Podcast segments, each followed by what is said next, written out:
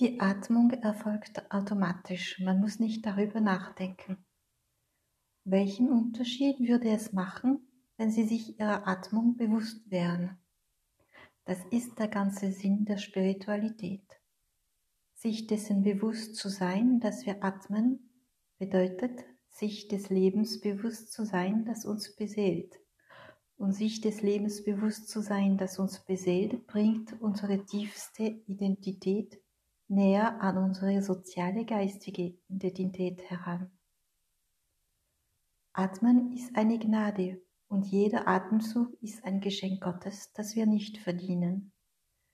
Wir machen langfristige Pläne, wir denken über den nächsten Sommer nach, was wir mit unserer Pensionierung machen werden, aber wir sind nicht sicher, ob wir mit bei diesen Treffen dabei sein werden. Wir sind nicht Herr über unser eigenes Leben. Die Verwirklichung unserer Projekte, die Einhaltung unserer Termine hängt von mehreren Faktoren ab. Der wichtigste davon ist, dass wir leben. Aber wir werden keine Kontrolle darüber. Also Projekte, ist das realistisch? Ich scherze, dann schließlich wird ein Projekt nicht unbedingt realisiert.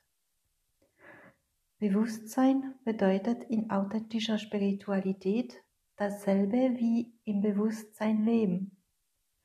Und im Bewusstsein zu leben ist so einfach in Wahrheit wie atmen. Aber wie schwer ist es, es einfach zu halten, einfach zu sein. Eine Seele, die für der Verwirrung des Vielfachen beherrscht wird, mag keine Einheit und Einfachheit. Die Einheit und die Einfachheit nennen sie es Langeweile. Dem Wort Langeweile fügen wir oft das Adjektiv tödlich hinzu. Wir sprechen von tödlich langeweilt. Wie Gewohnheiten, die beruhigend wirken sollen, werden als Feinde behandelt. Wenn der Mensch Harmonie und Frieden für Langeweile, Liebe für Stumpfsinn und Gut für Böse nimmt, dann deshalb, weil er nicht im Bewusstsein lebt. Dabei hat er oft Probleme mit der Atmung.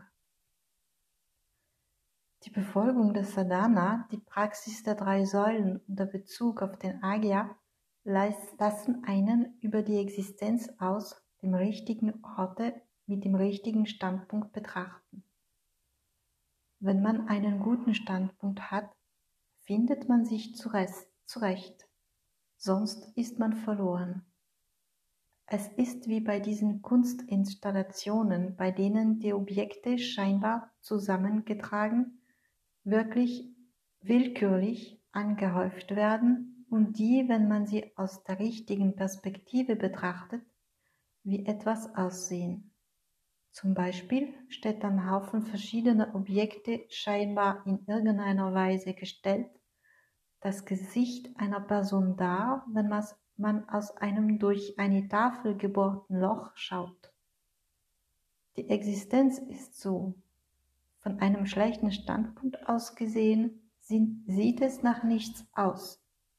Aber vom guten Standpunkt aus gesehen macht es Sinn.